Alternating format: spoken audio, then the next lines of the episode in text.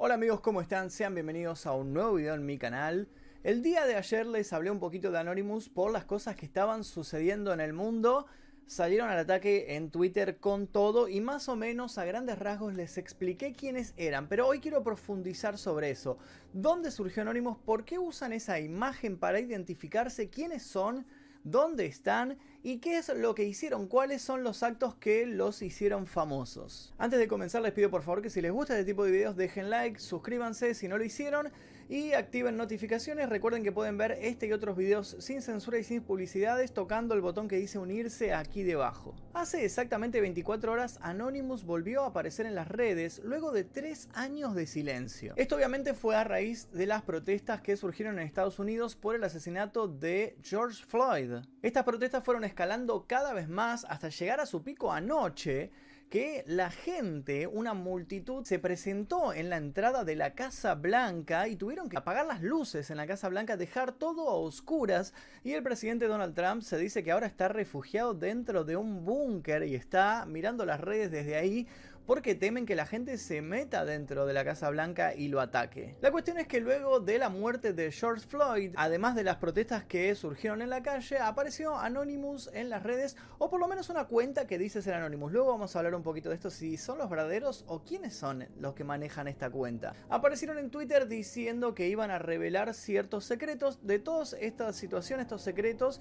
ya hablamos en el video anterior que subí ayer, así que no voy a repetirlos porque sería repetir un poco más de lo mismo. La pregunta que todos nos hacemos es ¿quiénes son Anonymous? Básicamente, Anonymous es un grupo de hackers, de activistas cibernéticos, que, como su nombre bien lo indica, no revelan jamás su identidad, ni su paradero, ni ningún dato de todas las personas que conforman este grupo. Realmente hay muy poca y de dudosa procedencia información sobre cómo está organizado, ¿no? Este grupo, si es que hay un jefe, si es que no lo hay. Ellos generalmente dicen que no hay ningún jefe, que esto es más bien un grupo en el cual todo el mundo tiene voz y voto, donde toda la opinión de cada uno de los integrantes tiene el mismo valor que el otro. No es que hay un super jefe que ordena a otros y estos van, tienen subalternos y demás. Es como un círculo en realidad donde todos están al mismo nivel. Originalmente Anonymous nació como un chiste, como una broma, en los foros de 4chan, allá por el lejano año del 2003. 4chan es una comunidad en la cual cualquier persona puede dejar imágenes, un texto, iniciar un debate tal vez sobre alguna temática, pero lo importante es que a diferencia de otras redes sociales como Facebook, como Twitter y demás, en esta red no es necesario dejar tus datos reales para ingresar. No necesitas poner tu, tu, mail que usas siempre o poner tu nombre real, ni tu número de documento, ni nada. Entonces todas las personas que están ahí son anónimas, como bien el nombre del grupo lo indica. Y la idea de nombrar a Anonymous como si fuera una sola persona se basa en el concepto de que todos estos hackers, de que todo este grupo conforman una unidad. Es por eso que algunas personas piensan que Anonymous es un solo hacker cuando en realidad son eh, muchísimos. No se sabe exactamente a ciencia cierta cuántos son, pero son muchísimos. Hay un montón por todo el mundo, por lo cual es erróneo pensar que es una sola persona. Y lo que al comienzo empezó en sí como una broma, se transformó muy pronto en la idea de englobar todo el poder de un grupo de hackers con un mismo propósito. Su misión siempre es revelar datos e información ultra secreta, tanto de los gobiernos como de empresas privadas, que generalmente dañan y afectan a la sociedad.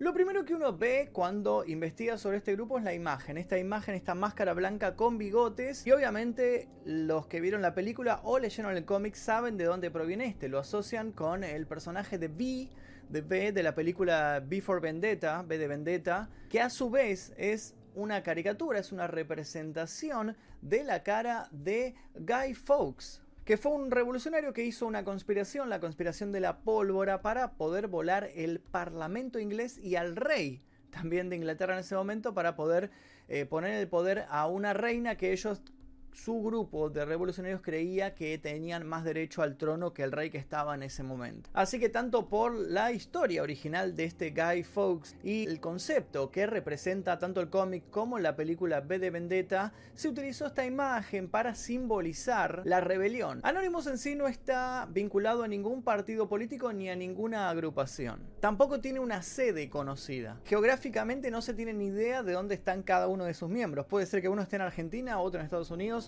Otro puede ser que esté en Uganda, otro en Rusia, otro en Australia, puede ser que estén en todos los países del mundo haya uno o más hackers vinculados con este grupo. Y si tenemos que hablar de su accionar, digamos que las acciones que tomaron cuando sucedió el caso de Wikileaks fueron las que llevaron a la fama a este grupo, fueron las que hicieron conocer la existencia de este grupo a todas las personas en general. Pero ¿qué es Wikileaks? Wikileaks por su parte es una organización mediática internacional sin ningún tipo de ánimo de lucro que publica en su página web generalmente documentos secretos, informes anónimos y filtrados, con contenido sensible en materia de interés público, preservando siempre por supuesto el anonimato de las fuentes. Esta página Wikileaks comenzó en 2006, pero se empezó a ser conocida en el 2007, casi comienzo del 2008. Desde ese momento hasta hoy su base de datos fue creciendo cada vez más y hoy se dice que alberga alrededor de 1.2 millones de documentos filtrados con información muy importante. El creador de Wikileaks se llama Julian Assange. ¿De dónde viene este nombre? Bueno, Wikileaks, leaks en inglés es goteo, filtraciones, y justamente de eso se trata. Wikileaks dice que está abierto a cualquier tipo de filtración, cualquier tipo de información que se le quiera brindar, que revele comportamiento no ético o poco ortodoxo o ilegal de los gobiernos. Siempre haciendo el énfasis en países que tienen un gobierno totalitario, ¿no? Algún tipo de dictadura. Pero también a veces tocan asuntos relacionados con la iglesia, como el Vaticano y todos los secretos que giran alrededor de esta, de esta organización y también de empresas poderosas de todo el mundo. Por el momento, las actuaciones más destacadas, la información más importante que brindó Wikileaks fue sobre datos de Estados Unidos atacando Irak, las razones por las cuales se atacaron, cómo se hizo este ataque y cuál fue la excusa para realizar estas invasiones en Irak y en Afganistán. Obviamente que Julian Assange, el creador de Wikileaks, fue perseguido por todo el mundo por filtrar estos datos porque obviamente se está enfrentando a los grandes poderosos que manejan el, mundo. Es así que tuvo que refugiarse y pedir asilo en varios países. Pero esto es una historia larguísima y no me quiero ir por las ramas porque estamos hablando de Anonymous, no de Wikileaks. Si quieren después hacemos otro video sobre Wikileaks y qué se reveló en esta página. La cuestión es que Anonymous obviamente que se puso del lado de Julian Assange y lo defendió cuando los gobiernos comenzaron a atacarlo y a perseguirlo y cuando empezaron a enviar órdenes para que lo detuvieran sin importar en dónde estaba refugiado en ese momento. El propósito que tenía Julian Assange y Wikileaks de que la verdad debería ser de libre acceso para todo el mundo y que se necesitaba esta página para que todos tuvieran acceso a estos documentos filtrados fue lo que atrajo la atención de Anonymous e hizo que brindara protección a la página Wikileaks y a su creador Julian Assange. Desde ese momento en adelante, desde el 2008, cambiaron un poco su concepto original para concentrarse en la defensa de la libertad de expresión en las redes, de la independencia de Internet y en contra de las acciones autoritarias de muchos gobiernos. Aunque obviamente la manera que utilizaron para defender todos estos conceptos que ellos creían importantes no fue siempre legal. Pero ¿cuáles fueron los ataques más importantes que realizaron? Bueno, el primero y más famoso fue el ataque a la cienciología. Esta fue su primera aparición como grupo anarquista en el año 2008. Y lo que hicieron fue difundir un video que era de consumo interno para la gente que pertenecía a la secta de la cienciología, en donde aparecía el actor Tom Cruise hablando a favor de esta secta e incentivando a más gente a unirse. Si quieren saber un poquito de qué va, es una secta muy rara que tiene que ver con alienígenas, con cosas extrañas. Seguramente habrán escuchado lo de Tom Cruise comiendo placenta. Bueno, tiene que ver un poquito con eso.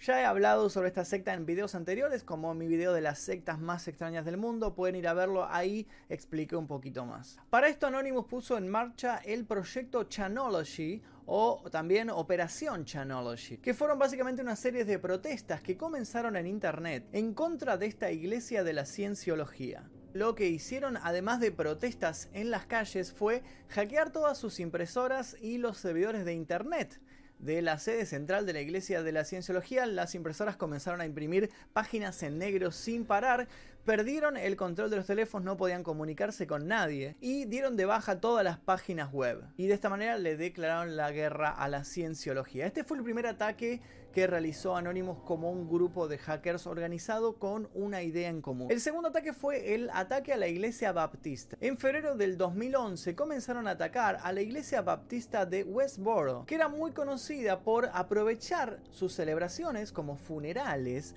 para difundir ideas anti-LGBT. Los directivos de esta iglesia tenían ideas homofóbicas y aprovechaban todas las reuniones que se organizaban para difundir estas ideas entre los jóvenes que se acercaban a la congregación. Estos ataques anónimos los hicieron justo a tiempo porque Justamente días antes de que ellos realizaran este ataque se había realizado la matanza de Sandy Hook, que bueno, ya hablaremos más adelante sobre esto, tiene que ver con crímenes, eh, tiroteo escolar básicamente. Parece que los sacerdotes de esta iglesia estaban planeando dar otro de estos mensajes homofóbicos en los funerales de las víctimas de la escuela Sandy Hook. El tercer ataque famoso fue el Occupy Wall Street. En septiembre del año 2011, Anonymous fue parte de este movimiento, atacando y dando de baja la página del mercado de valores de Nueva York, apoyando la causa de la desproporción entre el 1% de personas ricas y un 99% de personas pobres en el mundo. El cuarto ataque fue la operación Darknet. Un mes después de este ataque a Wall Street, Anonymous organizó esta operación Darknet, que consistía básicamente en dar de baja la página Lolita City, que era una página en donde promovían pornografía infantil y expusieron a miles de usuarios al público. Como les funcionó, continuaron haciendo lo mismo con varias páginas similares el quinto ataque famoso fue en Egipto. Todos sabemos que hay países en los cuales el gobierno maneja el control de la Internet. La gente no tiene acceso a Internet de manera libre como nosotros tenemos en la mayoría de los países. Países como Túnez o Egipto, por ejemplo, eh, tienen gobiernos en donde Internet no es del todo libre. Anonymous se metió en estos países y durante la rebelión llamada la Primavera Árabe, los grupos de resistencia ante estas dictaduras de estos países reconocerían que la participación de Anonymous en el manejo de Internet sería clave para el triunfo de la rebelión. En el caso de Egipto puntualmente, Anonymous lo que hizo fue improvisar líneas de internet para saltar el bloqueo a la red que implantaba el gobierno de Hosni Mubarak y facilitó mediante la utilización del fax información sobre cómo enfrentar a las fuerzas del régimen y evitar los ataques con gas lacrimógeno. Otro de los ataques famosos de Anonymous fue en Colombia. El 20 de julio del año 2011, el grupo hackeó la cuenta de Twitter del expresidente Álvaro Uribe Vélez y la cuenta oficial de Facebook del presidente Juan Manuel Santos. Los ataques cibernéticos se dieron en el marco de la Operación Independencia. El séptimo ataque fue contra Israel. Básicamente lo que intentaron fue borrar a Israel de todos los eh, de Google Maps y de todos los mapas globales que existen y que la gente tiene acceso. Además de eso, tiraron varias páginas de operaciones militares israelíes en ese año. Por esta y otras razones, en el año 2011 Anonymous fue nombrado una de las 100 personalidades más influyentes del mundo por la revista Time. Viniendo un poquito más acá en el tiempo, en el año 2014 estuvieron metidos en el caso de Michael Brown, que fue un joven afroamericano que fue asesinado por un policía, una situación muy similar a la que estamos viendo ahora de George Floyd. Una cuenta en Twitter que decía ser parte de Anonymous amenazó a los policías diciendo que si herían a los protestantes que estaban reclamando justicia luego del fallecimiento de Michael Brown, atacarían los servidores de la ciudad y todas sus computadoras. Aún así decidieron por su propia cuenta bloquear los teléfonos de la policía y dar de baja la página. Otro ataque importante fue contra el Ku Klux Klan, meses después de las protestas por justicia por el fallecimiento de Michael Brown. El grupo supremacista blanco Ku Klux Klan hizo amenazas en público sobre las personas que participaron en estas protestas. Esto hizo que Anonymous hackeara todas las cuentas del Ku Klux Klan atacara todas las páginas de esta agrupación y filtraran los nombres de los usuarios y todos los miembros de este grupo racista. Este ataque continuó desde 2014 hasta 2017. Otro ataque famoso fue el de Tamir Rice. Fue un caso similar al de Michael Brown, esto sucedió en Ohio, un eh, chico de 12 años también afroamericano fue fusilado prácticamente por la policía porque tenía una pistola de juguete y estaba en la calle con esta arma. La policía lo mató, entonces se generó también una nueva revuelta por esto. Anonymous lo que hizo fue filtrar el nombre y todos los datos de los oficiales que participaron de este asesinato. Pero bueno, no solo estuvieron en Estados Unidos, también en Francia. Estuvieron involucrados en el caso de Charlie Hebdo. En el año 2015, la revista satírica Charlie Hebdo sufrió un ataque terrorista en sus instalaciones luego de que publicaran un chiste, una caricatura. Desde ese momento, Anonymous amenazó con ciberataques al Estado Islámico y en marzo de ese mismo año 2015 publicó una lista de cuentas de Twitter afines al grupo yadista. Así que básicamente lo que hicieron fue atacar a varias cuentas que promovían a ISIS y a otros eh, grupos terroristas. Atacaron, las dieron de baja y también revelaron datos sobre estas cuentas. Su última aparición en público del grupo Anonymous había sido antes de las elecciones en Estados Unidos, las elecciones en las cuales participaron Hillary Clinton se enfrentó a Donald Trump. Y esa vez manifestaron que no estaban de acuerdo con ninguno de los candidatos y le declaraban la guerra a ambos, pero no iban a hacer nada para meterse en las elecciones porque respetaban la democracia. Desde ese momento habían permanecido en el anonimato total hasta el día de ayer. Se decía que el Departamento de Defensa de Estados Unidos había logrado rastrear las IP de algunos miembros y los habían detenido todo esto en secreto. Lo cierto es que muchos gobiernos han intentado detener a esta organización, pero al constituirse de forma completamente anónima, al no tener un líder e incluso no tener ningún tipo de jerarquía, hacen posible que cualquier persona del mundo pueda ser parte de Anonymous. Cualquier persona puede poner una foto en Twitter de Anonymous y decir yo soy Anonymous, ahora soy Anonymous y listo. No es necesario pertenecer a un club, no es necesario pagar una membresía ni nada. Simplemente lo que quieren demostrar con su ideología es que cualquiera puede hacer justicia, puede realizar este tipo de actos. Pero claro, ninguno de estos actos fueron legales y siempre queda duda de si son héroes o si son delincuentes de Internet. Tampoco se sabe el código que manejan a la hora de actuar, cuáles son los límites que tienen a la hora de realizar estos ataques. Ahora, por ejemplo, lo que estuve viendo es que esta cuenta de Twitter que ayer estuve mostrando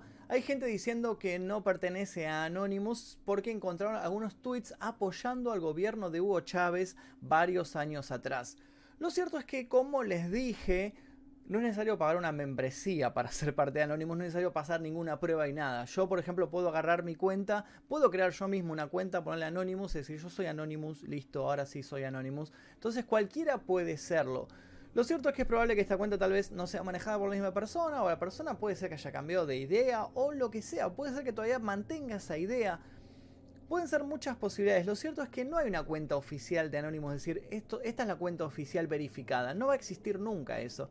Entonces nunca vamos a poder saber realmente si esta cuenta está manejada por alguien que realmente está hackeando las cosas o es simplemente alguien con mucho tiempo libre que está revelando información que se encuentra en varios lugares de la web e incluso tal vez en algunos recovecos de la deep web o por ahí en algún foro la puede encontrar. Nunca sabremos si es un hacker experto o si es una persona que tiene mucho tiempo libre. Hoy por ejemplo estuve viendo muchos datos, muchos tweets, se armaron un montón de cadenas de tweets diciendo que estaban revelando datos sobre el Vaticano, sobre obispos, sobre cardenales metidos en red de pedofilia, sobre la muerte de algunos artistas como Avicii, como Chester Bennington, como Chris Cornell, varios artistas que siempre se dijo que en realidad no se suicidaron, sino que fueron asesinados para callarlos porque iban a revelar datos sobre una red de pedofilia en el mundo de la música, en el mundo de los actores de Hollywood también se habló de eso el día de hoy. Pero bueno, nos queda la duda si esto es verdad o no, porque acá es donde se empieza a confundir el mundo real del mundo de la ficción. Recuerdan que ayer les hablé un poco del caso de la princesa Diana, que decía que tenía filmaciones sobre un abuso ocurrido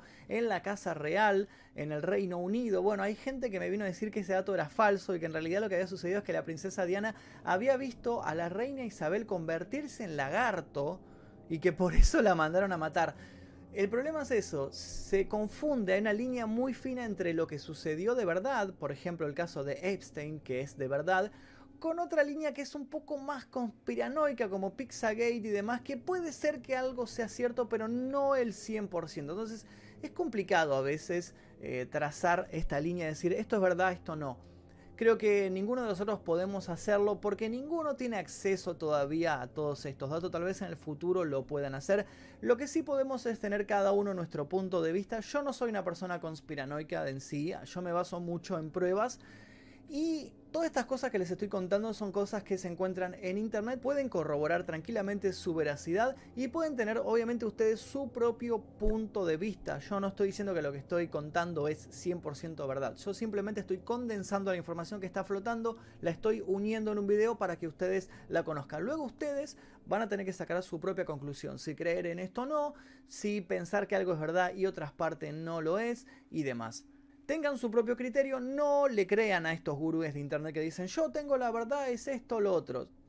Observen, saquen información, consuman videos, sí, pero tengan su propio criterio y no crean en todo lo que está en internet porque hay disparates dando vuelta, hay disparates conspiranoicos loquísimos que no tienen razón de ser. Por lo pronto seguiremos informando sobre este caso. Lo bueno es que YouTube no dio de baja el video como yo tenía miedo que sucediera, pero sí me lo desmonetizaron como pueden ver en pantalla. Esto lo hacen obviamente para que los creadores no se vean incentivados en crear más contenido de este tipo. No pueden censurarlo, pero sí le quitan la posibilidad de ganar dinero. Entonces los creadores generalmente se vuelcan por otro tipo de contenido más family friendly, más monetizable. Probablemente yo siga haciendo videos sobre esto. Les recuerdo que si quieren colaborar con este canal y con sus investigaciones tienen que tocar el botón de unirse ahí debajo y pueden tener acceso a una membresía muy muy barata mediante la cual tienen un montón de videos sin censura, sin publicidad y varios beneficios más. Obviamente que no es obligatorio, es simplemente opcional por si lo quieren hacer porque algunos me han preguntado, les dejo esta la opcional. Por lo pronto seguiremos informando, así que activen notificaciones, suscríbanse si no lo hicieron, dejen su like en este video, estén atentos eh, porque se vienen seguramente nuevos videos sobre Anonymous, sobre Pixagate y otros casos para que ustedes sepan la información sobre esto. Mi nombre es Magnum Efecto, nosotros nos veremos seguramente en el próximo video. Adiós.